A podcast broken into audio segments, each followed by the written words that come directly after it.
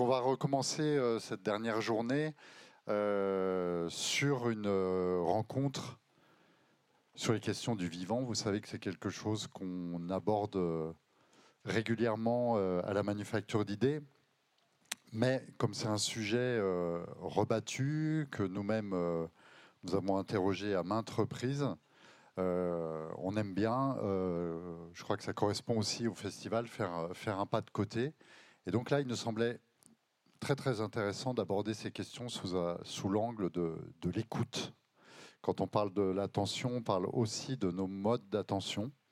voilà, donc on, est très heureux de vous proposer cette rencontre avec Jérôme Sueur, qu'on est ravi d'accueillir, Stéphane Marin, alors j'ajoute que Stéphane, c'est toujours aussi très compliqué de savoir comment on va terminer un festival. Euh, parce que nous, on a essayé plein de formules dont la plupart ont été complètement foireuses. Donc, euh, je le dis de manière très, en étant très à l'aise. Donc, on va, après la rencontre, il y aura la rencontre avec Baptiste Morisot, et je vous engage d'ores et déjà à ne pas partir tout de suite après Baptiste, mais Stéphane nous fera euh, un concert d'une 30-40 minutes, dont tu peux peut-être nous dire le nom, parce que moi je vais l'écorcher. Donc, euh. Amazonas photosynthesis. Voilà. Et puis, euh, j'ajoute que, bah, vous le savez, vous en êtes peut-être rendu compte qu'on a eu beaucoup, beaucoup d'imprévus, outre la, la, météo, entre les pannes d'électricité, enfin voilà. Et on a des imprévus aussi un peu un peu plus triste, euh, comme des défections. Donc, Alexandre Galland, qui devait euh, animer cette rencontre, a été malheureusement contraint de renoncer pour une crise d'appendicite euh, aiguë. Mais, mais on, est quand même très chanceux puisque Gilles Malatray, que nous accueillons, va animer cette rencontre au pied levé. Et quand je vous dis au pied levé, on s'est contacté hier donc euh, voilà, je, suis sûr que ça va être super et je le remercie encore d'avoir accepté. Merci, bonne rencontre.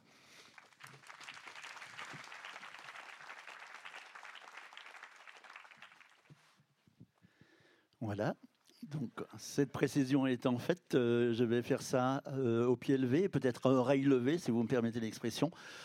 Euh, donc, on va aujourd'hui échanger autour de l'écoute. Il y a quelques années, dans les années 90-95, il y avait une belle formule publicitaire de, alors je crois que c'était France Culture, qui disait le monde appartient à ceux qui l'écoutent. C'est peut-être une façon pour nous de de, se dire qu'on va aujourd'hui parler de l'écoute, parler du vivant, parler, alors je vais employer des, grands mots, mais ils vont être explicités bientôt, d'éco-acoustique, ce qui va nous amener très certainement sur le territoire de, l'écologie sonore. J'ai failli faire un lapsus en parlant de, de Monsieur Murray Schaeffer, donc le, le père de l'écologie sonore, euh, de l'écologie acoustique même, comme on disait. Euh, donc, on va embrasser tout ça euh, en parlant du vivant et surtout par les oreilles euh, avec euh, mes deux co-intervenants que je vais vous présenter de suite d'ailleurs. Donc, en résumé, Jérôme Sueur, qui est euh, maître de conférence euh, au euh, Muséum national d'histoire naturelle de Paris, qui dirige le laboratoire d'écoacoustique. Ça, on va en reparler bientôt. donc, qui mène beaucoup de projets autour de, la biodiversité et de l'analyse des paysages sonores naturels. Peut-être qu'il y aura aussi à parler de ce qu'est le naturel dans les paysages sonores, qui sait et euh, particulièrement en milieu forestier. Donc, il est, il est un des pionniers de, l'étude des paysages sonores naturels. Donc, et il a publié récemment aux éditions Actes Sud, euh, je crois que c'est là dans la collection Domaine, oui, euh, deux ouvrages, Le son de la Terre en 2022, qui est une sorte de, de compilation d'une série d'émissions qu'il a faites pour France Inter dans le cadre de l'émission la Terre au carré. Euh, donc c'est le son de la Terre, le titre du premier ouvrage. Et le deuxième ouvrage, où on va également parler silence, mais je pense que ce sera un silence relativement habité, qui s'appelle Histoire naturelle du silence, donc chez le même éditeur. Voilà. C'est juste. Très juste. Alors, je peux vous présenter le deuxième intervenant, donc Stéphane Marin. Alors Stéphane a un parcours qui est passé par la philosophie, euh, la technique du son, la spatialisation, l'écriture sonore en espace public, euh, notamment dans le domaine des arts de la rue. Euh, on se connaît depuis plus longtemps, donc c'est plus, facile pour moi. et depuis 2008, euh, je, si je ne dis pas de bêtises, il a volé et écouté de ses propres oreilles en montant euh, sa structure euh, espace sonore. Donc, avec cette structure, il continue à développer moult projets autour de l'écriture en espace public, de l'écriture contextuelle, je, le cite, de l'écriture sonore, bien évidemment, et il pratique aussi alors, ce qu'on appelle la balade sonore, le parcours sonore, avec une spécificité, c'est qu'il varie euh, euh, deux, techniques euh, qu'on a, c'est-à-dire une à oreille nue et une dite augmentée avec des dispositifs électroacoustiques. et il travaille également, donc il a également travaillé à Singapour, Medellin, Timisoara, Bruxelles, d'où il s'est inspiré pour euh, ses, travaux qui portent aussi sur, euh, sur des observatoires phonographiques sensibles. Là, je lis pour être sûr de ne pas écorcher, le, de ne pas écorcher son, son intitulé. Donc voilà, je pense qu'il nous définira aussi ce qu'est un observatoire, ce qu'est la phonographie, euh, qu'on appelle aussi parfois dans notre jargon du field recording ou de l'enregistrement in situ ou de l'enregistrement de terrain. Euh, et mm, voilà, nous allons donc, je vais bientôt leur laisser la parole et je vais peut-être me tourner en tout premier lieu euh, vers Jérôme, parce que tout à l'heure je vous ai dit que j'ai employé un mot qui peut paraître un peu barbare, celui d'écho-acoustique. Alors, est-ce qu'on peut définir un peu qu'est-ce que l'écho-acoustique Oui, alors l'écoacoustique, c'est une discipline euh, scientifique assez récente, euh, maintenant une petite dizaine d'années. Donc c'est la combinaison tout simplement de écologie et euh, d'acoustique. Et l'idée, c'est de traiter des questions d'écologie, de suivi de la biodiversité, de compréhension des écosystèmes naturels par le son, par l'acoustique, par l'écoute. Il y a une autre discipline qui l'a précédée, qui s'appelle la bioacoustique. Euh, qui est né euh, vraiment après-guerre et qui consiste à étudier vraiment le comportement animal euh, sonore, c'est-à-dire de savoir pourquoi, comment les oiseaux chantent, les grenouilles coassent ou les, mammifères vocalisent. Donc là, on s'intéresse vraiment au comportement animal et nous, en fait, on utilise ce comportement, ce chant, ce brame, ce, euh, ce chant de baleine, par exemple, pour savoir euh, où et quand les espèces euh, sont là. Et donc, on dérive de, de, ces informations de comportement des informations écologiques. Voilà, merci pour cette précision. Ça suffit Il n'a pas fini. je croyais que tu me regardais, donc. Non, non. Oui, je pense avoir, avoir, fait, avoir fait à peu près le, tour. Hein. C'est encore une fois, c'est si vous voulez, pour vous dire un petit peu le genre de questions qu'on en essaye euh, de traiter, euh, bah, je ne sais pas si on venait ici, par exemple, tout simplement, on pourrait essayer de savoir euh, à quel point ce, bois, hein, cette plantation, en fait, est riche en biodiversité animale, notamment en animaux qui produisent des sons. Donc, on aura essentiellement ici des oiseaux et des insectes. Je ne pense, pense, pas qu'il y ait d'amphibiens, je n'ai pas vu de point d'eau.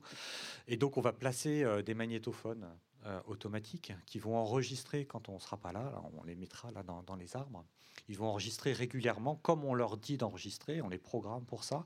Puis après, on récupère ces enregistrements et de ces enregistrements qui ne sont absolument pas sélectifs, ils vont tout enregistrer, tout ce qui se passe, donc les animaux, mais aussi là, on entend essentiellement euh, le vent euh, dans, les, feuilles, mais aussi la route qui est à côté, les avions qui vont passer au-dessus ou nos discussions, voilà ce que l'on est en train de faire, de communiquer. Et de ces enregistrements, on va essayer de dire si euh, cette, ce lieu, euh, finalement, est-ce qu'il est riche ou pas en biodiversité, comment il évolue avec le temps, euh, au cours de la journée et de la nuit, mais aussi au cours des saisons et puis des années. L'idée serait d'enregistrer ici plusieurs années, de voir si, je l'exploitation du parc amène plus de biodiversité sonore, plus de sons et donc potentiellement plus, plus d'espèces. Donc voilà, c'est un exemple de ce que l'on pourrait faire avec l'éco-acoustique. Et on peut écouter par exemple un petit extrait alors, alors, pour nous donner une idée. Euh.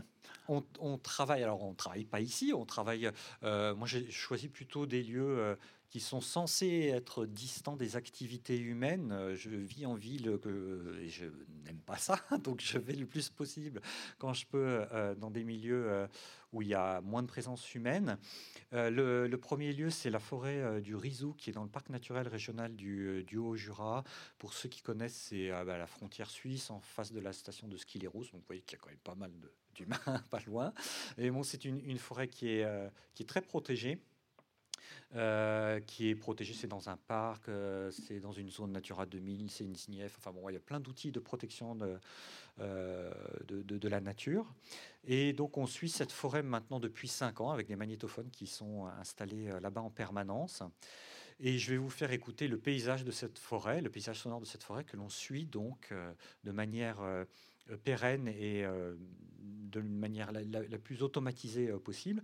Et je vais vous faire écouter un, condensé d'une journée, un time-lapse, où vous allez écouter depuis minuit, on commence à minuit, vous aurez juste 2 secondes et demie par heure. D'accord? Donc minuit, 2 secondes et demie, 1 heure, 2 secondes et demie, 2 heures, etc. Et ça fait une minute au total.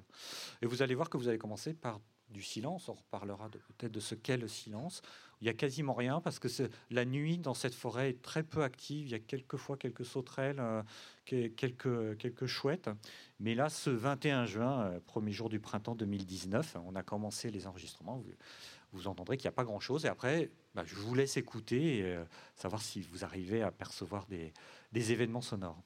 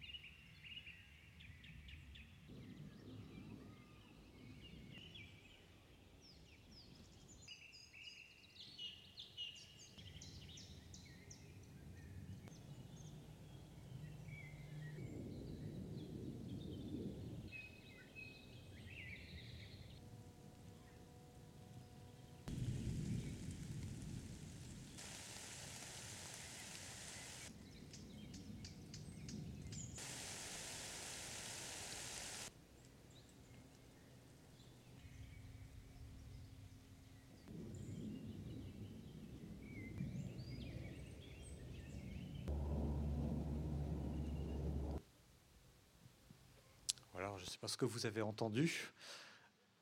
Ah, il n'y a, pas, tant de choses que ça. Hein. C'est pas si, actif que ça. Pardon? Eh oui, on entend beaucoup d'avions. Et donc je vous disais que j'essaye d'aller dans des lieux euh, un petit peu éloignés. Et en fait là, c'est un peu complètement raté en fait. Parce que cette forêt, euh, qui est quand même très riche, il y a plus d'une cinquantaine euh, d'espèces d'oiseaux, vous avez entendu, est fortement dominée par les avions. Euh, on est près de, Genève et il y a plus de 140 000 passages d'avions au-dessus de nos micros en fait. Et donc on enregistre beaucoup d'avions finalement. voilà, c'était un des premiers constats.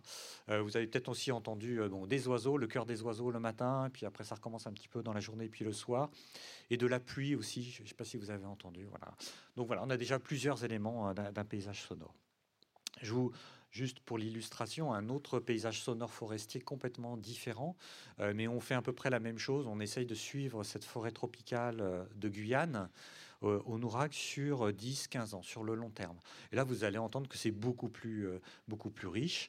Il n'y a quasiment pas d'activité humaine, vous n'entendrez pas d'activité humaine. C'est pareil, c'est une minute, donc 2,5 secondes toutes les heures en commençant à minuit.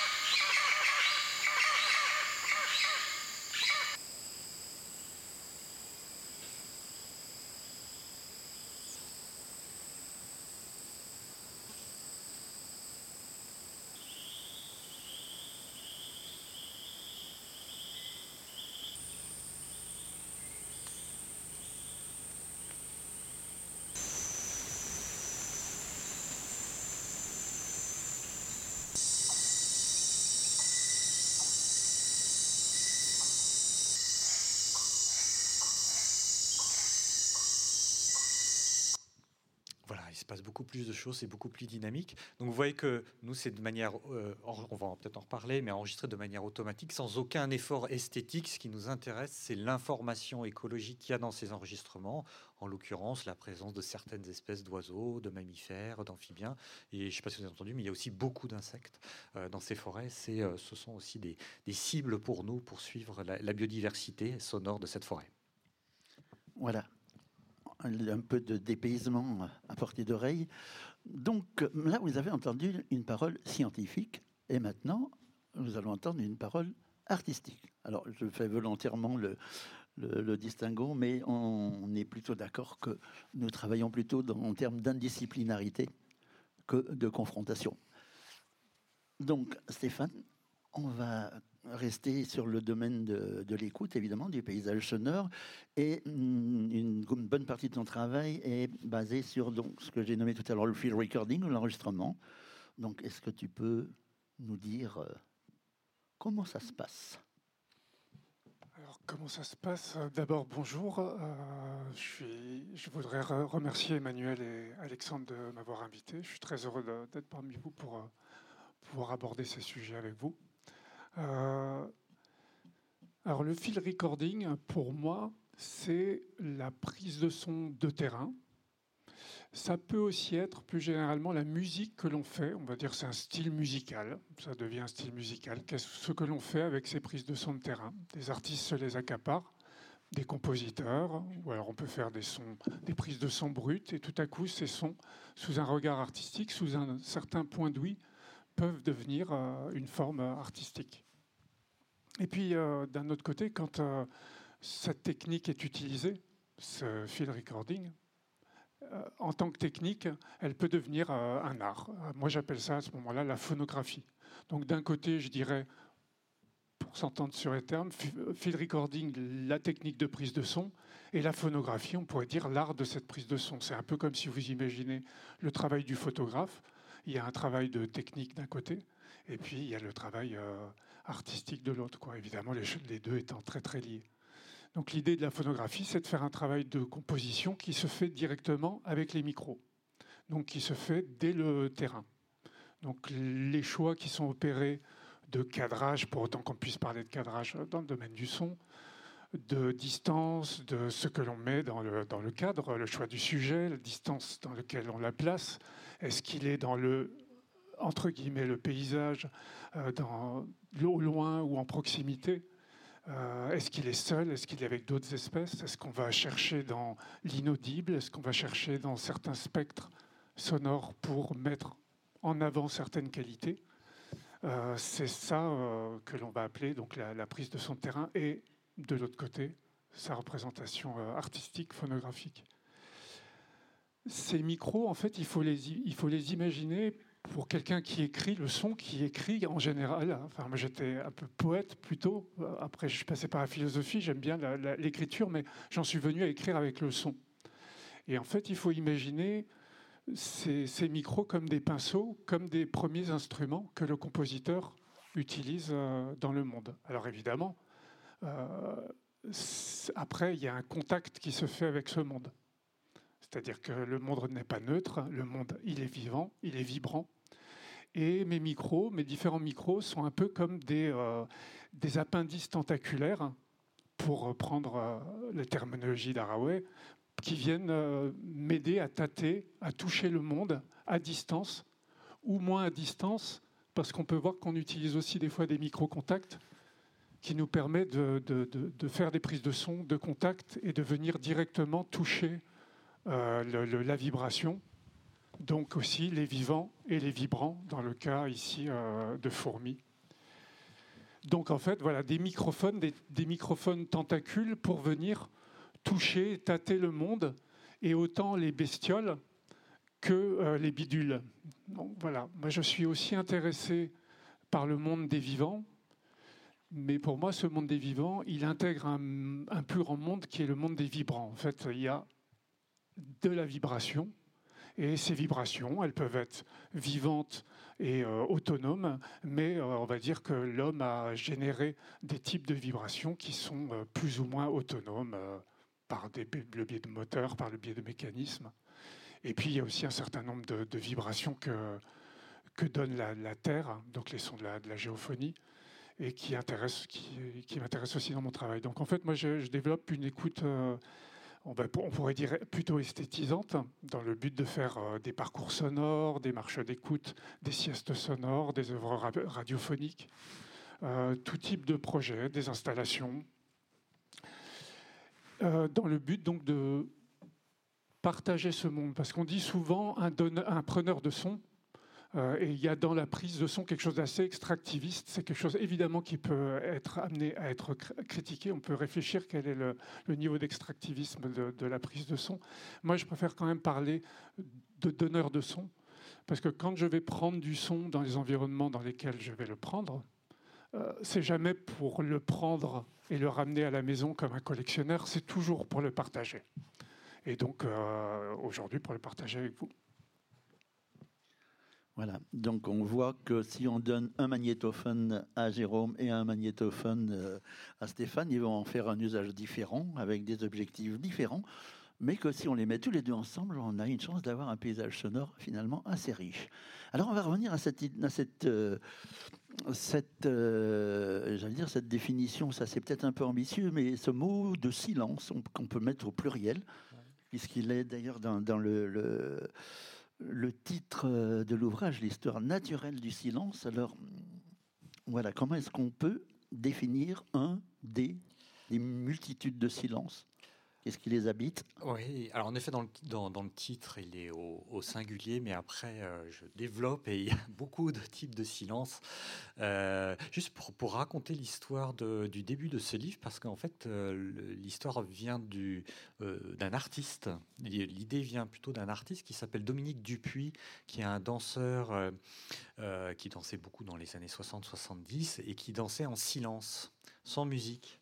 Et euh, il m'avait demandé d'intervenir, qu'on fasse une intervention ensemble euh, euh, dans la galerie des espèces disparues au, au muséum, au Jardin des Plantes, et en réfléchissant sur cette notion de silence, tout simplement, dans, dans l'histoire naturelle, dans le monde naturel. Et donc, c'est ce qui est amusant, c'est que moi, j'ai réfléchi d'une manière scientifique, mais au départ, c'était une idée plutôt artistique.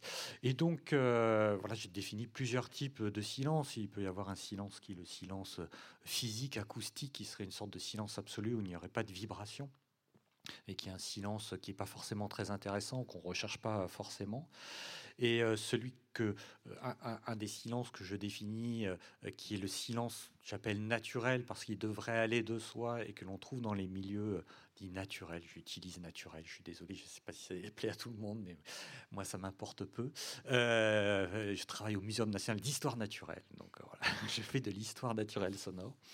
Et donc ce serait un, des espaces sonores c'est très manichéen, hein, mais sans, sans présence, sans bruit humain. Ça ne veut pas dire sans présence humaine. C'est-à-dire sans euh, domination euh, humaine, euh, on produit énormément de sons qui perturbent énormément le comportement, la physiologie des autres êtres vivants et des espaces dans lesquels ils vivent. Et donc, moi, je recherche euh, plutôt ces, euh, euh, ces, espaces où finalement il y, a, peu de présence humaine. On disait, comme on fait des photos, c'est vrai, quelquefois on recadre, on, peut avoir l'immeuble ou le fil électrique qui passe. J'essaye de trouver des, des, endroits de recherche où il y a moins de sons, de moins de sons hum, humains, et c'est ce que j'ai appelé un silence, le silence naturel. Voilà. Et donc, euh, même question pour Stéphane. Toi, alors tu parles de discret. Euh, ça, m'évoque un petit peu les furtifs euh, d'Alain Damasio. Alors, silence, discret, on est dans l'ordre du, minimal presque. Oui, si on pense à, la notion de, silence, j'aime bien aller chercher en fait ce qui affleure vraiment dans des paysages, soit des paysages des environnements qui sont euh, très dépouillés et où à ce moment-là, on va chercher encore quelque chose qui serait encore plus, euh, plus vaporeux, plus euh, éthéré dans ce, paysage. Essayer à travers des choses déjà ténues d'aller chercher encore quelque chose de plus, de plus discret, de plus furtif. Et là, on peut être amené à même aller chercher dans des des, endroits, des lieux qui sont très dépouillés, euh, d'utiliser des, micros contacts, des micros hydrophoniques pour aller euh, sous l'eau, des micros à champ électromagnétique pour aller chercher des sons invisibles. Et puis à l'inverse, dans euh, le bruit des villes, dans des environnements beaucoup plus touffus, aller chercher en dessous de couches et de sous-couches quelque chose, des sons qui se font Au début, j'ai pensé les sons timides, mais en fait, euh, je me suis dit, ils sont pas timides, ils, sont, discrets. Et il faut aller, euh, il faut, aller les chercher, quoi. En fait, euh, il faut leur donner, il faut leur donner la parole. Ils sont un peu cachés. Alors, on peut imaginer que la discrétion, c'est aussi quelque chose qu'on n'a pas toujours envie de. Il y a un petit côté voyeuriste de vouloir forcément aller quêter quelque chose qui se cache ou quoi, mais bon, euh, c'est peut-être euh, mon côté euh, audiotiste, je ne sais pas comment on dit, audio. bon, bref, vous m'avez compris. Donc en fait, ces sons discrets, c'est ces sons qui vivent dans les, dans les recoins des paysages, au loin, dans, dans des couches, dans des recoins, dans des plis, dans des lisières, et qui sont petits ou cachés. Parce que c'est pas parce qu'ils sont fins ou discrets que quand ils apparaissent, ils peuvent pas tout à coup être euh, véhéments, euh, bruyants, toniques. Euh. Voilà. Et comme je travaille beaucoup sur l'énergie sonore, vraiment un plaisir de travailler sur tous les types de dynamiques, de, des choses très contrastées, de sons très très, comme je disais, ténus, fins à l'inverse, tout à coup, travailler avec euh, des sons qui surgissent. Et dans ces discrets, il y a euh, des sons qui, quand on vient les réveiller, quand on vient coller l'oreille, quand on vient s'en rapprocher, deviennent très très toniques, très très puissants. Et peut-être euh, on peut faire une petite écoute. On va écouter quelques discrets.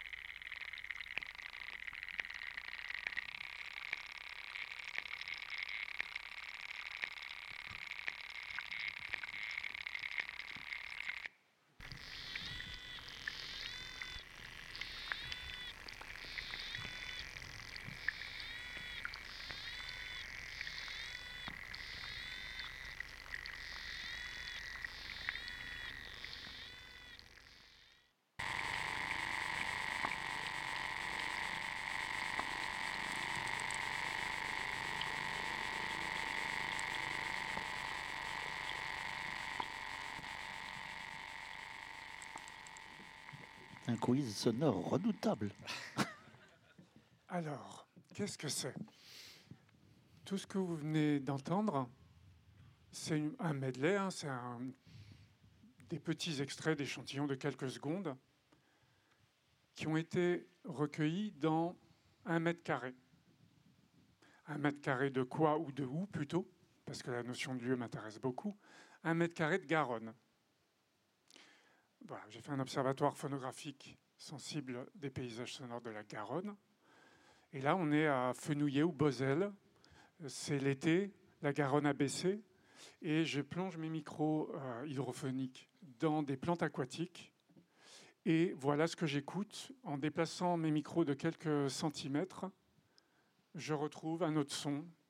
Ces fréquences qui semblent des synthétiseurs analogiques, euh, qui semblent être des manipulations électroniques ce sont, et là euh, je vais demander à Jérôme de, de, m'aider, on a déjà fait l'exercice par le passé, ce sont, ça serait soit des, des sons de photosynthèse de plantes et peut-être des insectes aquatiques. Alors, euh, je pense que dans ce qu'on a entendu, ce sont essentiellement des dégazements en fait des plantes euh, dues à la photosynthèse et la respiration.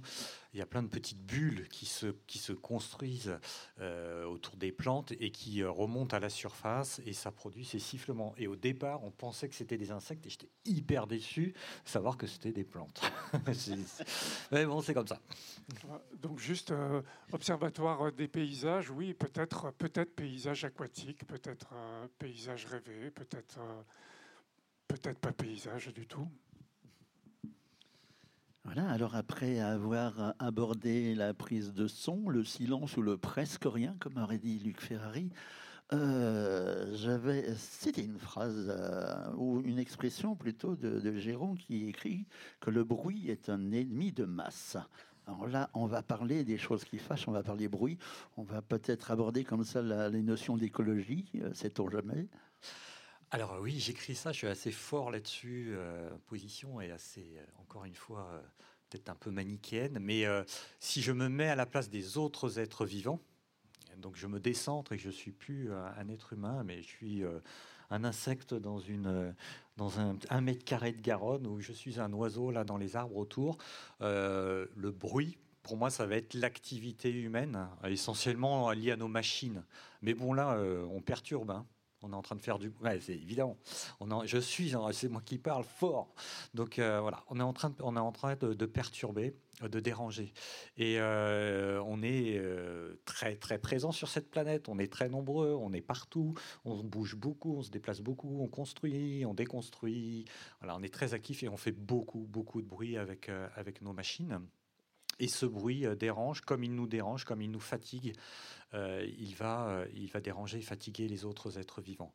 Euh, c'est connu, c'est prouvé par, par des expériences.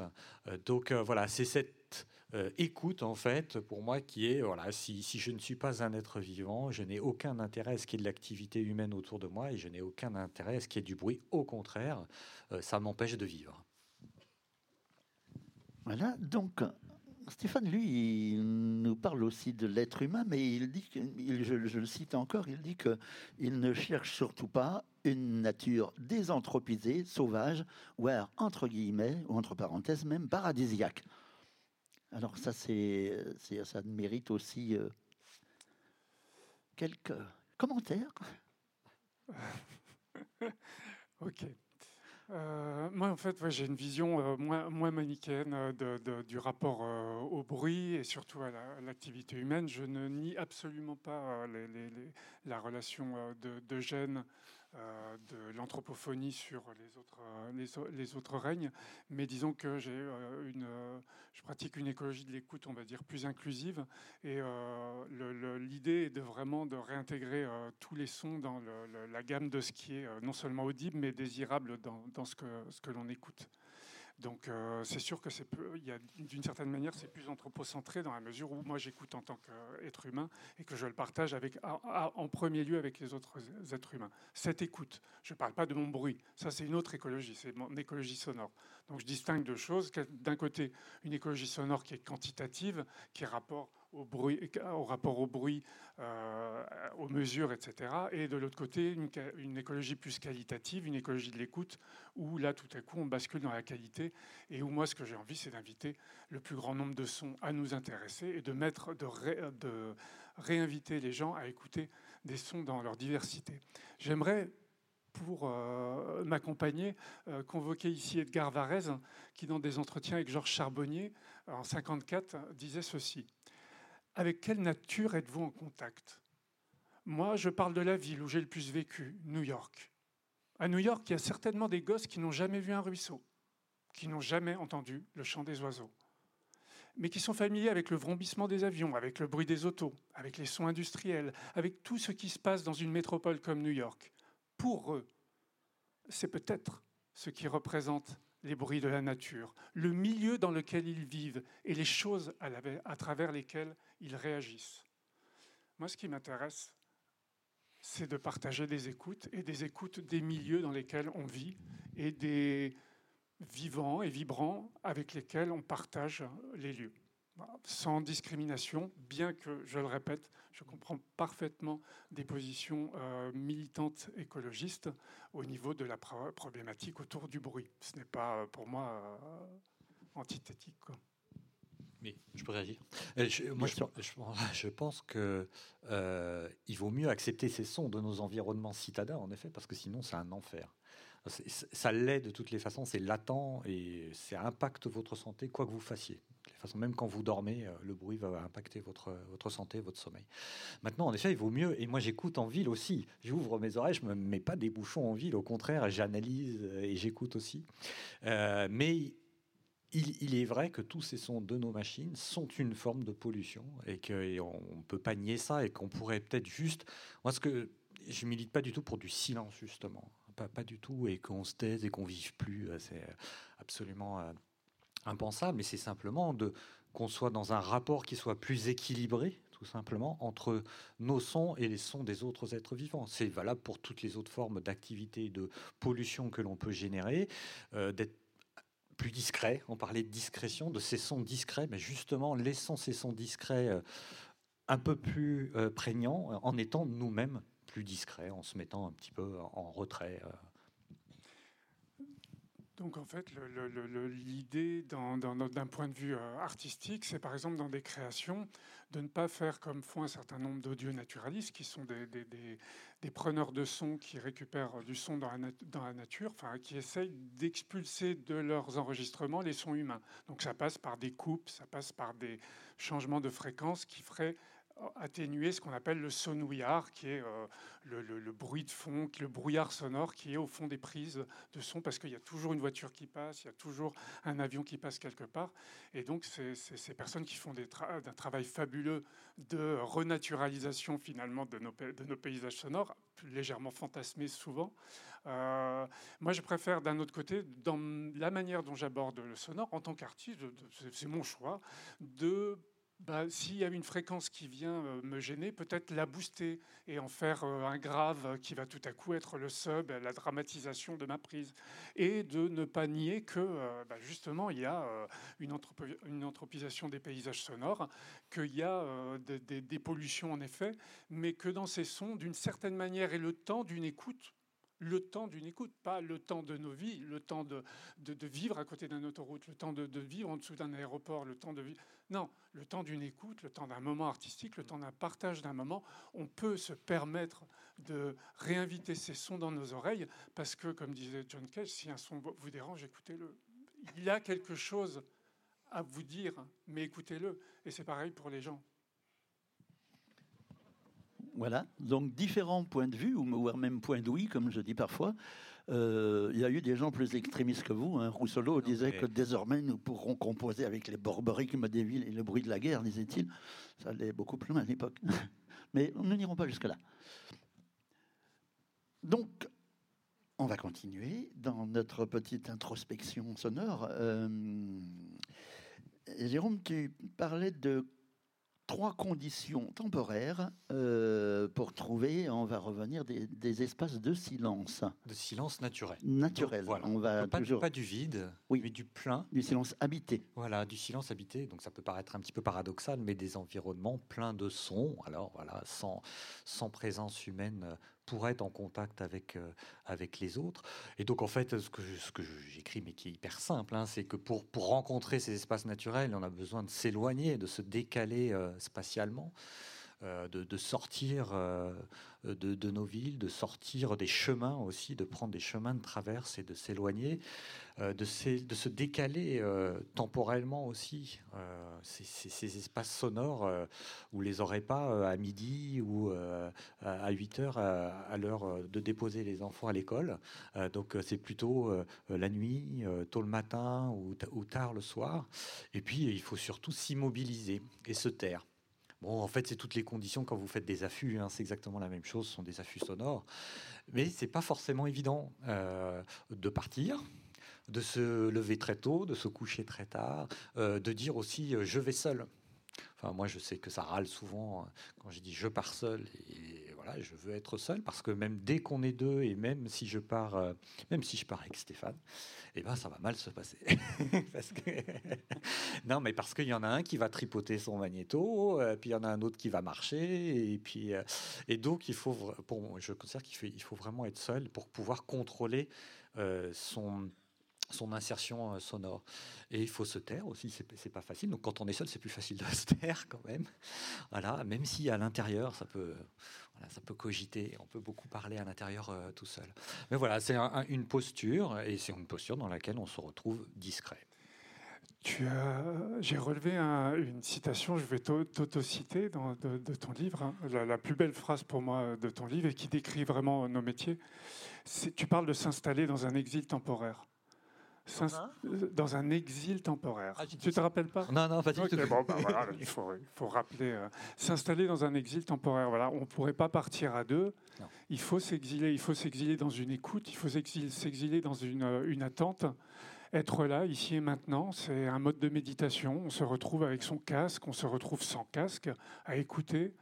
Et la première chose, c'est de se rendre présent au monde, quoi, et d'habiter de nouveau le monde pour être là avec euh, bah, ceux qui l'habitent, ceux qui vibrent et se laisser euh, bah, être une grande membrane qui va elle-même euh, pouvoir se mettre en, vibration, avec le monde. Donc c'est ce qui me fait dire, pour reprendre les, termes de Vinciane Després, habiter en oiseau. Moi, j'essaye de penser, enfin de pratiquer, mais l'idée de, penser en écoutant. Voilà non pas peut-être dans une autre espèce, moi je ne sais pas comment je pourrais me déplacer dans une autre espèce. J'ai l'impression d'être coincé. Euh, je suis qu'un pauvre humain, humain, humain trop humain, humain qu'humain. Euh, mais dans cette humanité, je pense qu'il y a quelque chose qui peut me rapprocher du reste, et c'est d'être un vibrant. Je suis moi aussi un vibrant, je suis une membrane. Et donc voilà, me mettre en vibration, me mettre en présence, dans cette attente, dans cette présence et pour euh, habiter, habiter avec les autres, habiter dans des lieux, des lieux qui sont, qui sont eux-mêmes habités. Et euh, voilà, pour moi, c'est là que se situe la, capacité d'écoute, cette modalité d'attention que j'invite à partager dans euh, différents types de dispositifs. Je me souviens, Fernand de Roussen, qui est un des précurseurs de l'audionaturalisme disait un jour, j'ai passé beaucoup plus de temps à ramper tout seul dans la nuit qu'à parler avec des gens. C'est une phrase qui m'a frappé parce que je me disais, voilà, c'est quelqu'un qui a un engagement euh, vraiment de terrain. Et pour, rebondir sur, ce que tu, sur ce que tu disais, euh, pardon. je pensais à un petit son. Ah, un petit son. Oui, un petit son. Et ça fait longtemps qu'on n'a pas écouté un petit son. Donc, euh, ça, on va fermer les yeux. Tu voulais rebondir sur quoi? Non, je rebondirai après. Du coup, on va, on va se faire un petit son.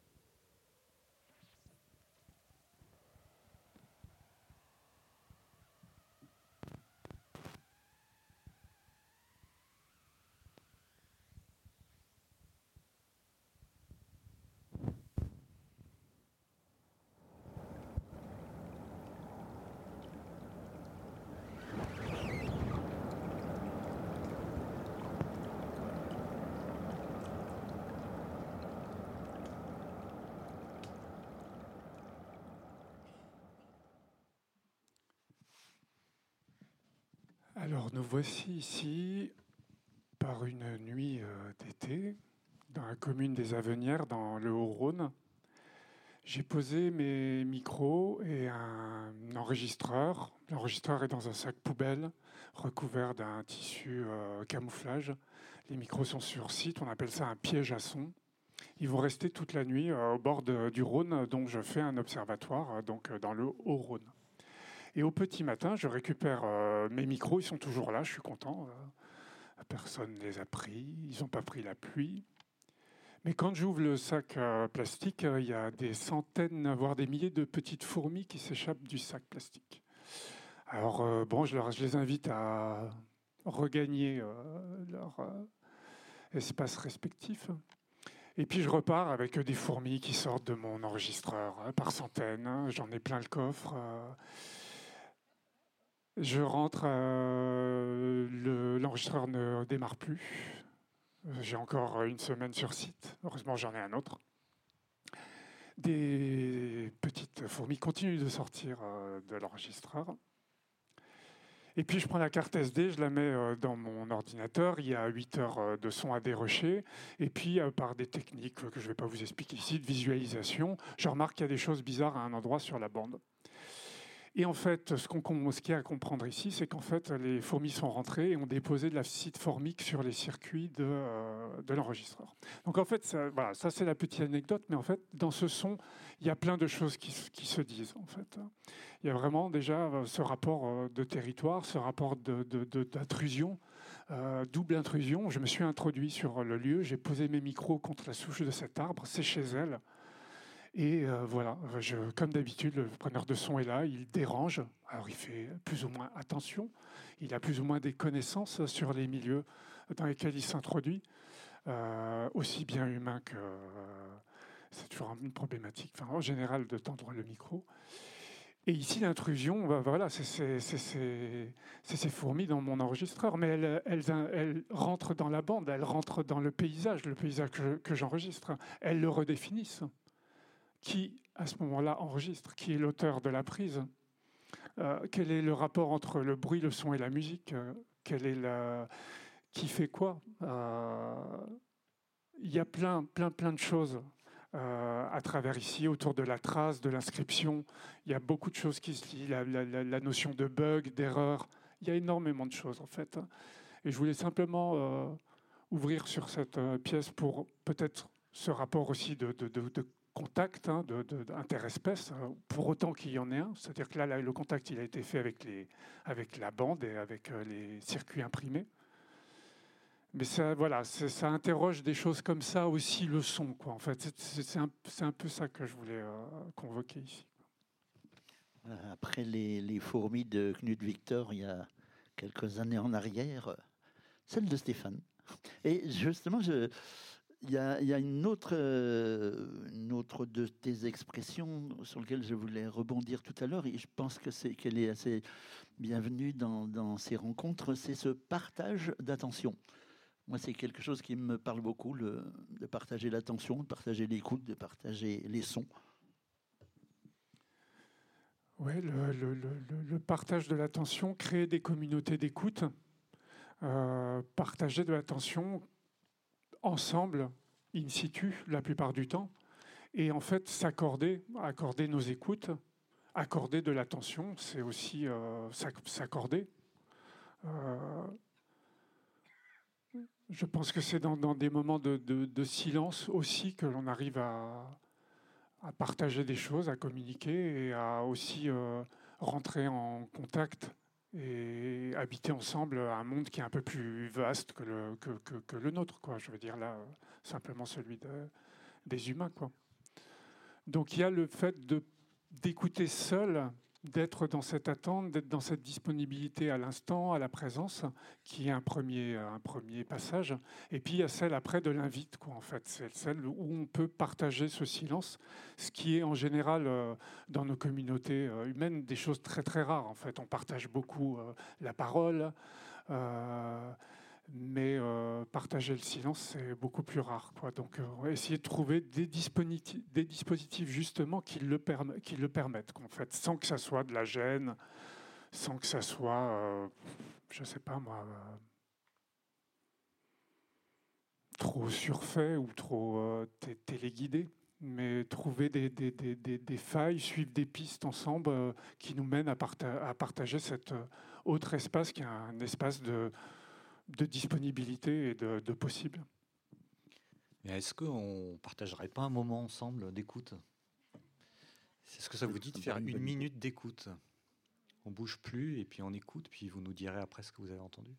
Une minute. Allez, je chronomètre. Top.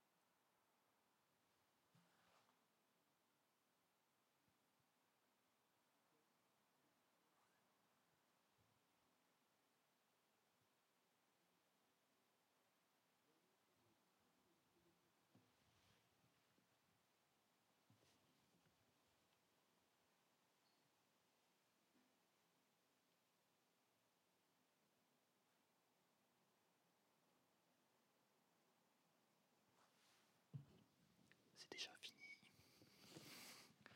Vous avez, vous avez été sage. Hein. On Pas toujours le cas. Les trois représentations de la biophonie. Alors, qu'est-ce que vous avez entendu? Le vent dans les feuilles, ouais. Les oiseaux, mésanges, ouais, il y avait des mésanges. Ouais, il y a eu des voix. Voiture. Qu'est-ce que vous avez entendu là-bas? Alors, les insectes, vous avez entendu les insectes?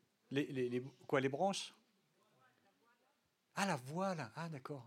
Et là, il y a un arbre qui grince. Je ne sais pas si vous avez entendu. Ah, des bruits intérieurs, ça arrive. Les borborigmes, les... on, est, on digère. Alors, ça arrive très souvent. Ah, les, acouphènes. Les acouphènes, mais il y a aussi les estomacs. Bon, voilà, on a partagé euh, une minute ensemble. Merci, merci beaucoup. Voilà, on, a, on a eu les, les, les trois représentations euh, de, de la bioacoustique. De l'écoacoustique. L'écoacoustique. Des paysages sonores. Il y avait de, ce qu'on appelle la biophonie, ce sont les sons des êtres euh, vivants. Donc là, c'était typiquement les, mésanges, en effet, et peut-être des insectes. La géophonie, c'est euh, des sons euh, naturels, mais abiotiques, enfin pas biologiques. Donc, enfin, c'est compliqué, mais bon, le vent, là, on va dire le vent.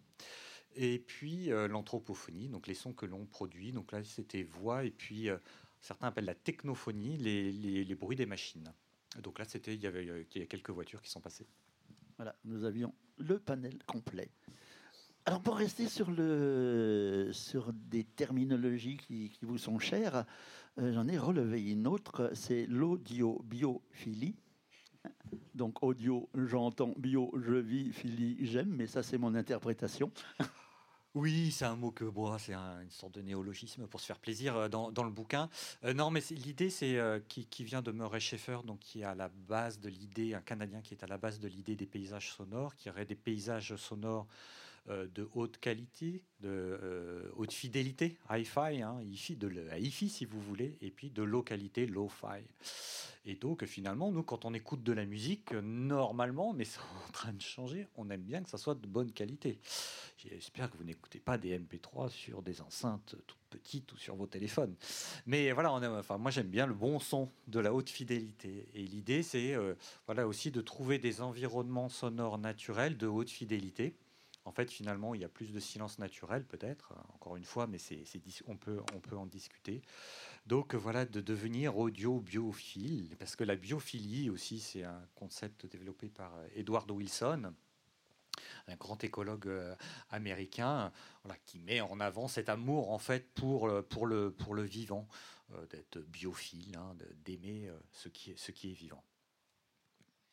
Voilà, peut-être un dernier petit mot pour, pour Stéphane cette fois-ci. Alors, tu nous parles de photosynthèse. Alors, je suis obligé de me, me forcer pour ne pas faire un lapsus biologique entre la phono et la photosynthèse, mais je pense que c'est quand même un petit peu voulu. Alors euh, oui, ça tombe à point nommé du coup, sur, vu que Jérôme vous a expliqué les, trois catégories euh, sonores. En fait, comme je vous disais tout à l'heure, j'essaye de développer un travail autour d'une écoute plus, plus inclusive. Et donc, mon idée, c'est vraiment d'aller trouver un intérêt et trouver des, forces, trouver des énergies dans les trois domaines, si en tout cas on peut les limiter ainsi, car Peut-on définir euh, le vent comme étant euh, une force géophonique dans la mesure où de toute façon on ne peut que l'entendre à travers euh, d'autres matériaux? Donc le bruit du vent, si on l'entend à travers une bâche en plastique, quel est le type de règne dans lequel on va le placer? Alors il y a évidemment des intersections. mais, pas de, mais pas de pauvres hommes en train de marcher dans la boue euh, je vous demande bien savoir si c'est un son anthropophonique ou euh, géophonique, et je pourrais comme ça aller à tous les croisements. En tout cas, euh, mon idée, quand j'ai pensé à la, à phonosynthèse, toujours dans l'idée photographe, photo-phono, je vous parlais tout à l'heure du rapport entre photographie et phonographie, la même idée m'est venue de l'idée que les plantes font leur photosynthèse, elles puisent de l'énergie dans, le soleil, de la nourriture. Mais pourquoi nous, on ne trouverait pas de l'énergie en fait dans le son? Et euh, la, la phonosynthèse, hein, pour moi, c'est de venir puiser une énergie, puiser une énergie dans les trois règnes, dans les trois euh, cercles, espaces qu'on a voulu définir, qu'on a voulu folklore, mais qui évidemment représentent quelque chose. Euh, et venir dans ce triangle central ici, un peu mystique, venir trouver cette énergie puiser pour des créations sonores et, et euh, écoutante, on va dire. Voilà, donc moi je ne suis pas bio. Éco. Et bio, non, Ah, bio, audio-biophile. Audio-biophile, je me considère peut-être plus comme acouphile. Euh, j'ai un plaisir auriculaire, j'ai un plaisir de l'écoute. Et dans ce plaisir, vraiment, je peux y rentrer euh, beaucoup de choses. Beaucoup de choses. le, par exemple, quand on parlait des discrets tout à l'heure, j'aurais pu, vous parler de, de, la recherche d'un son en bord de Rhône. Et enfin, j'entends quelque chose qui est en train de, de, grincer en bord de Rhône. Et en le cherchant, il y avait une petite boîte rouillée qui avait été refoulé par le Rhône et euh, qui battait contre un, contre un petit escalier qui descendait. bah, moi, je suis descendu, j'ai mis mes micros sur cette petite boîte et j'ai enregistré euh, son petit son qui, de roulis et euh, de, de, cognage contre le, bord. Donc ça, ça peut, ça peut m'intéresser comme comme des, des, sons de loutre, sauvage ou euh, le son d'un avion euh, qui passe à l'horizon. Il n'y a pas de, problématique euh, d'origine. L'intérêt, c'est d'en faire quelque chose qui soit vibrant, contrasté et qui nous fasse vibrer, qui nous remplisse d'énergie. Voilà, alors euh, avant de bientôt conclure, parce qu'on va vous laisser aussi un espace de parole, a un temps de parole, euh, ce qui est intéressant dans, tous ces points de vue, points de oui qu'on a entendus, c'est quand même ces différents rapports euh, entre l'art, la science, et puis les, moments justement où tu parles de, croisement, de, synthèse, et, et où on s'aperçoit que plus on est de fou, plus on ouïe si je peux me permettre cette expression, mais en tout cas, de, en tout cas de, confronter comme ça des, expériences euh, euh, très pointues, avec des protocoles euh, scientifiques très, très pointus, et des expériences sensibles qui sont aussi pointues dans leur, à leur manière, en tout cas, moi je, le défends, on en tire des paysages sonores qui sont encore à construire pendant, à mon avis, quelques années, surtout dans une période un petit peu chamboulée un petit peu. C'est un euphémisme. Donc. Euh, oui, je veux bien dire, enfin, juste sur ce, pour conclure sur ce, ce rapprochement art-science, je pense qu'il y a dix ans, il n'y aurait jamais eu une, une, rencontre comme ça. Euh, moi, c'est pas la première fois que je discute avec un artiste ou des artistes de différents euh, courant d'ailleurs, euh, acoustique. Et donc, il y a, je crois qu'il y a vraiment ce rapprochement entre art et science, ce qui n'est pas euh, évident. Hein. C'est pas du tout facile de travailler ensemble. On peut discuter, ça c'est assez facile. Après, avoir des projets communs où on trouve chacun nos intérêts, à la fois artistiques et scientifiques, ne sont pas faciles, mais, mais ça se fait. Et c'est vrai que le son, bah, via la musique, hein, est, est, vraiment une matière qui s'y prête assez facilement. Et euh, en tout cas, pour moi, personnellement, c'est vraiment un plaisir de sortir du laboratoire et, et d'aller soit dans les studios ou auprès de, des musiciens, parce que voilà, on peut vraiment faire une connexion entre quelque chose qui est assez dur, qui peut paraître rébarbatif, où on est aussi sur nos ordinateurs finalement tous les deux très souvent, très longtemps, et voilà où moi j'apprends énormément de la musique, et puis j'espère que de l'autre côté, voilà, les artistes aussi arrivent à attraper, euh, attraper des informations qui, euh, qui, viennent de la science. Oui, la, première chose, euh, c'est quand on parlait, tout, je parlais tout à, l'heure d'intrusion, pour moi, connaître un peu mieux les milieux dans lesquels on s'introduit, euh, que ce soit par l'aide de naturalistes in situ ou par le biais de, discours scientifiques, c'est vraiment une manière de, mieux comprendre euh, bah, qu'à un moment, on ne va pas aller dans cette grotte enregistrer les chauves-souris parce qu'elles euh, sont en train de s'occuper de, leurs petits, ces périodes de reproduction ou je ne sais quoi. Et, on n'a rien à y faire, quoi, en fait. Et c'est pas mon projet qui va euh, dire euh, là, il faut que j'aille faire mes micros parce que j'ai décidé euh, d'aller enregistrer ces, chauves-souris. C'est pas le moment. T'as rien à faire là, quoi, en fait. Et ça, si vous ne nous aidez pas dans ce sens-là, on va, on risque de faire des bêtises, quoi. Et puis, voilà, c'est très très nourrissant de, de, de, partir dans des, des approches qui nous Qui nous révèle aussi des, perspectives qu'on n'aurait pas, imaginées, juste de façon sensible. Euh, on a besoin aussi de ces, informations et de croiser, ces disciplines, quoi, voilà, s'écouter hein, mutuellement. Quoi. peut-être qu'avant, juste avant de passer la, parole, j'allais dire à la salle, à la, clairière. Euh, tu, tu, peux nous dire deux mots sur ton euh, concert? Venir Et puis après, on vous laisse la parole. D'accord, ça s'appelle euh, Amazonas Photosynthesis. Euh, ça suit un projet. J'étais invité en fait à la Somana del Escucha à Medellín en 2018 ou 2019, je ne sais plus, euh, pour faire un projet. La, thématique du festival était la liminalité, le, travail sur les frontières. Et en fait, j'hésitais beaucoup de partir en forêt amazonienne. Et euh, l'invitation au festival m'a poussé dans ce sens-là, car la, zone de la forêt amazonienne en Colombie s'appelle la Tres Fronteras et, et la, zone frontalière entre la Colombie, le Brésil et le Pérou. Donc il y avait quelque chose de, très très frontal que d'aller à cette triple frontière pour aller ben, se confronter à ces, notions euh, sur un terrain qui est forcément pour eux. La réflexion aussi autour du fleuve Amazon, qui elle-même, est, elle-même ou lui-même, elle-même euh, est un, espace de frontière, un espace euh, de rencontre, un, espace de porosité. Et donc voilà, pour continuer ces recherches de, de porosité aussi entre bruit, musique, euh, silence, euh, dedans, dehors, intérieur, extérieur, euh, humain, non humain, je suis allé à cette triple frontière pour, pour explorer, ausculter de façon très très rapide. Puis je suis remonté à Medellín où là j'ai rencontré une autre jungle, une jungle urbaine, où j'ai composé donc le projet qui a été diffusé dans le, le, le planétarium de Medellín. Et puis je suis revenu en France avec des sons encore de la côte caribéenne. Euh, donc là, on voit que cette triple frontière s'est redéplacée sur trois espaces qui eux-mêmes peuvent être considérés comme des espaces frontaliers. Et j'ai récupéré tous ces sons et en rentrant en France, j'ai créé un projet euh, d'album d'un côté qui s'appelle 13 Fronteras, euh, qui est un album qui est paru sur le magnifique label Unfatomlas, dont je vous, label belge, belge bruxelloise dont je vous invite à découvrir euh, toutes les magnifiques créations et tous les artistes qui collaborent, une Fathomless. Et voilà, et ce soir, euh, tout à l'heure, euh, je vous propose une version multiphonique et live de cette composition à la triple frontière.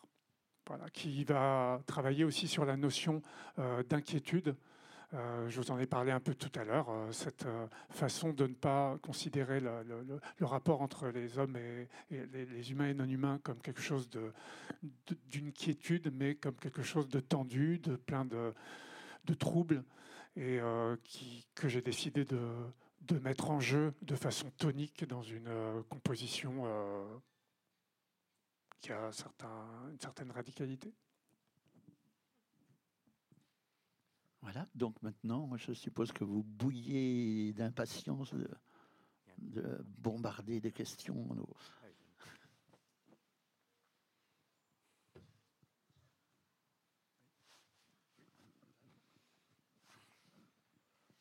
Merci. Euh, merci pour ce magnifique moment euh, d'écoute tout à l'heure et tous ces commentaires. Moi, je, vais rester un peu, je vais devenir un peu peut-être plus pragmatique. Je vous parle en tant que citoyenne citadine. Et euh, ma question est celle-ci, c'est à qui appartient l'espace sonore? Et qui en, réglemente ou régularise cet espace sonore? Euh, on, a, on a beaucoup parlé de, choses très agréables jusqu'à présent. On a peu parlé des, nuisances sonores. Euh, quand j'habite à Liège, en, Belgique, et quand je me promène dans les rues euh, commerciales, commerçantes, on est bombardé de musique qui vient en général de, de, radio commerciale et de très mauvaise musique pour ma part et qui m'agace profondément. Et je ne sais pas pourquoi, je me laisse bombarder comme ça dans l'espace public de musique. Et par ailleurs, je vis à côté d'un aéroport et je subis la nuisance sonore d'un aéroport. Voilà. Donc, à qui appartient l'espace sonore? Euh... Je ne sais question. Alors, euh, euh, pas de réponse. Je pense pas qu'il y ait une propriété de l'espace sonore. Euh, c'est un espace qui devrait être partagé de manière équitable. Il y a quand même des lois nationales et des lois européennes que moi je connais pas, je peux pas vous aider là-dessus, peut-être que j'y lance un peu plus. Mais je voudrais juste, pour, dans le vocabulaire que vous utilisez, moi je dirais pollution sonore. C'est bien plus fort que de la nuisance, ça fait pas que de vous nuire, ça vous pollue vraiment. Et en effet, il y a un changement de comportement où on extériorise beaucoup euh, notre vie par le son, que ce soit dans les magasins, que ce soit. Je parlais des mini enceintes tout à l'heure, c'est pas pour rien c'est que voilà, euh, maintenant, euh, vous allez sur une plage, il y, a des, mini enceintes. Vous allez en montagne, les gens se baladent avec des enceintes euh, dans le sac à dos. les téléphones, on regarde les vidéos, on met pas de casque, etc. Et donc on se répand comme ça. On jette nos mégots en fait partout autour. Donc, mais malheureusement, moi, je ne peux pas vous répondre sur le côté vraiment législatif en fait.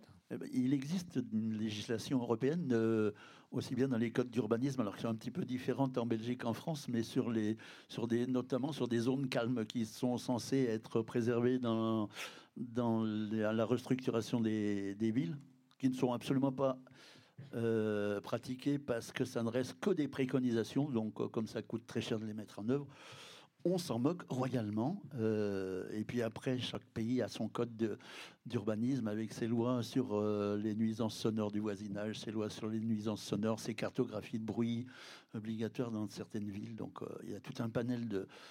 Mais c'est quand même souvent, c'est quand même souvent un problème déontologique et éthique aussi, qui est beaucoup plus difficile à régler, à mon avis, que de régler ça par une législation, même s'il en faut. Je n'ai pas de, réponse à donner par rapport à la législation. Par contre, je veux juste euh, euh, pointer le fait qu'on est tous euh, des, pollueurs. En fait. il, faut, il y a toujours le, le, fait de, de regarder la, la, poutre dans l'œil du voisin. Il faut voir la poutre dans l'oreille du voisin. Nous entendre, entendre la, la, poutre dans l'oreille du voisin. On est se responsabiliser aussi par rapport à, au son qu'on génère.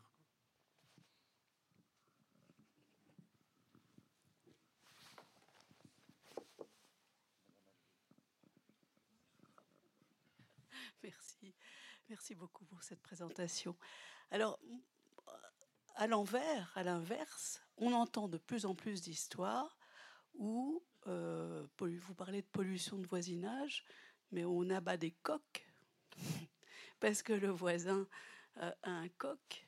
Ou euh, récemment, j'ai entendu dire que deux jeunes qui avaient un, troupeau de brebis, ils faisaient des fromages et depuis quelques années, et, les voisins sont en train de faire arrêter cette euh, production, enfin cet élevage, parce que les chiens la nuit, alors que c'est dans une zone où il y a des loups, euh, peuvent aboyer. Donc euh, ils, vont, ils vont arrêter d'élever leurs brebis. les grenouilles aussi, il y a des histoires avec les mares et les grenouilles. Et les cloches et les cloches et, tout ce qu'on veut en fait. Ça, ça souligne le fait que euh, le son des uns est le bruit des autres et que le bruit des uns est le son des autres. C'est vrai, mais c'est bon. Je réponds un peu par une pirouette, mais euh, c'est un peu ça. C'est-à-dire que euh, si vous mettez, moi je reprends toujours l'exemple, vous mettez de la musique, vous mettez, vous mettez parlait ce matin, le Requiem de Mozart, c'est très beau, mais peut-être que j'ai pas envie d'écouter le Requiem de Mozart maintenant. Et ça sera du bruit pour moi. C'est très compliqué en fait cette notion euh, parce que c'est très individuel et très euh, relatif. Donc en effet, le coq, les grenouilles, euh, ça peut ne pas plaire à certaines personnes. Et... Difficile, hein oui, mais je pense que quand même, il faut repenser l'espace public et l'espace sonore compris comme un commun et comme un commun à partager. Et ça, euh, ça, un jour, moi, j'ai fait une, un travail euh, en Bretagne où certains riverains euh, voulaient exiger, qu'il y avait un petit port à côté, exiger qu'on mette des liens pour pas entendre le cliquetis des mâts. On arrive quand même à des aberrations parce qu'on est en train de gommer un paysage sonore, un, marqueur sonore. Et la cloche, c'est pareil, si on la fait taire, on fait, on fait taire un marqueur sonore qui est quand même une installation sonore dans l'espace public. Donc, il faut quand même reconsidérer tout ça. Alors, on prend encore deux questions, madame et, monsieur. Ce n'était pas une question, c'était juste pour rebondir sur ma compatriote qui parlait d'appartenance euh, d'espace sonore et raconter cette anecdote dans les Abruzzes, le parc national des Abruzzes. Au mois de septembre, le cerf brame à longueur de journée et de nuit et je trouvais ça très impressionnant, cette réappropriation de l'espace sonore par l'espèce cerf, puisque dans nos contrées, bah, dites-moi si c'est différent ici, mais euh, le cerf, il brame euh, tôt le matin, tard le soir, et l'entendre à longueur de journée, même au cours de chaque kilomètre que l'on faisait en randonnée, c'était très très impressionnant de sentir que pour une fois, euh, ce n'était pas l'espèce humaine qui dominait cet espace sonore. Ouais, c'est euh, une belle anecdote. Et apparemment, le, cerf est un, à la base est un animal euh, diurne. Il se serait décalé sur du comportement nocturne à cause de nos activités. Donc là, il revient à ses, fondements euh, comportementaux. Bonjour, merci beaucoup. vous parlez beaucoup d'écoute, mais est-ce que qu'en est-il du dialogue éventuellement avec les, les êtres que vous rencontrez. Je pensais évidemment à Eduardo Cohn quand il travaille dans la, forêt avec les Runas et que les Runas parlent avec les singes qui leur enseignent sur la forêt, ou euh, simplement euh, qui va venir tout à l'heure, qui nous parle de ses dialogues euh, avec les loups à certains moments. Donc voilà. Alors, je peux répondre pour la le côté vraiment scientifique, en tout cas. En bioacoustique, on dialogue beaucoup avec, euh, avec les animaux par le biais de l'expérience. Alors c'est vraiment dans un contexte scientifique pour savoir euh, ce qu'ils font, pourquoi, comment, euh, voilà, comment ils codent l'information. Donc avec des haut-parleurs, on leur, on leur joue, on leur diffuse des sons modifiés pour savoir si c'est les fréquences aiguës ou graves qui les intéressent, si c'est le rythme, etc. Donc voilà, il y, a ce dialogue qui est possible, qui est un dialogue qu'on remet un petit peu en cause aussi d'un point de vue éthique, parce que ces expériences euh, dites de playback ou de repasse perturbent le comportement de ces animaux et apparemment ne les perturbent pas que à court terme pendant le moment de l'expérience, mais sur le long terme. C'est-à-dire que euh, là, il y avait des mésanges. Si tout d'un coup on introduit avec des haut-parleurs des mésanges, elles vont vraiment croire qu'il y a d'autres mésanges et ça va les perturber euh, sur plusieurs jours. Mais on arrive à dialoguer comme ça pour des questions vraiment scientifiques. Je, je, m'interroge euh, aujourd'hui sur, euh, sur cette question, c'est comment ces tentacules euh, microphoniques peuvent, pourraient servir à établir une relation. Pour l'instant, je n'ai pas, pas de réponse. ce que je sais, c'est que j'ai toujours était éminemment critique sur les idées de repasse et de, de venir euh, pour attirer telle espèce que je veux enregistrer, je peux lui diffuser du son, mais comme je peux lui donner à manger, etc. Moi, il m'est arrivé de, de, poser du son sur un piège de chasseur qui préexistait, parce que je travaille toujours sur des installations spécifiques. Je n'aime pas trop jouer les sons. Et euh, je préfère poser des micros à des endroits où il se passe déjà quelque chose. Donc je vais chercher cet endroit, là j'étais tombé dessus, où il y a un distributeur de maïs, et euh, je vais piéger même le chasseur au final euh, dans, cet endroit. Ah, j'aime bien cette dimension-là plutôt que moi répandre de, la nourriture ou d'appeler des espèces. Je me rappelle par rapport à ça, dans la forêt amazonienne, mon guide, qui le, lendemain, après une nuit dans la forêt, euh, la forêt était assez calme et je lui avais demandé si je pouvais, s'il pouvait me faire des chants et que si je pouvais l'enregistrer. Donc je me rappelle de ce, moment-là, qui avait été un moyen d'échanger avec lui à travers sa connaissance des chants animaux. Mais la sensation que j'ai, la, réponse que j'ai moi pour l'instant, c'est que j'ai l'impression que quand je suis là, dans l'attente, quand je suis in situ, quand je suis posé dans l'écoute, j'ai l'impression qu'il y a quand même quelque chose qui se passe avec ce qu'il y a autour. Avec les vibrants qui sont eux-mêmes en écoute, qui sont eux-mêmes euh, en, en, mode de discrétion, qui sont eux-mêmes en attente parce qu'ils savent que je suis là. Je ne sais pas vraiment s'ils sont là, mais je les, je me mets en, disponibilité. Et là, il y a quelque chose de, palpable et de sensible qui se passe dans l'air. Et pour l'instant, c'est la seule réponse que je donne par rapport à ma pratique d'écoutant. Je ne pense pas que ça soit si distancié que ça, en fait. Dans l'écoute, il y a quelque chose qui se touche, en fait. Et voilà, je n'ai pas pour l'instant besoin d'aller plus loin. Il y, a des, gens qui dialoguent euh, avec les baleines, euh, qui cherchent des, moi, je n'ai pas envie de les déranger plus. Enfin, je ne sais pas comment dire. J'en suis pas J'en suis pas là. Je, préfère rester dans l'écoute et dans le silence plutôt que dans la tentative d'un dialogue, personnellement. Bien, merci beaucoup. Merci euh, Stéphane, Jérôme. Merci, beaucoup, Gilles.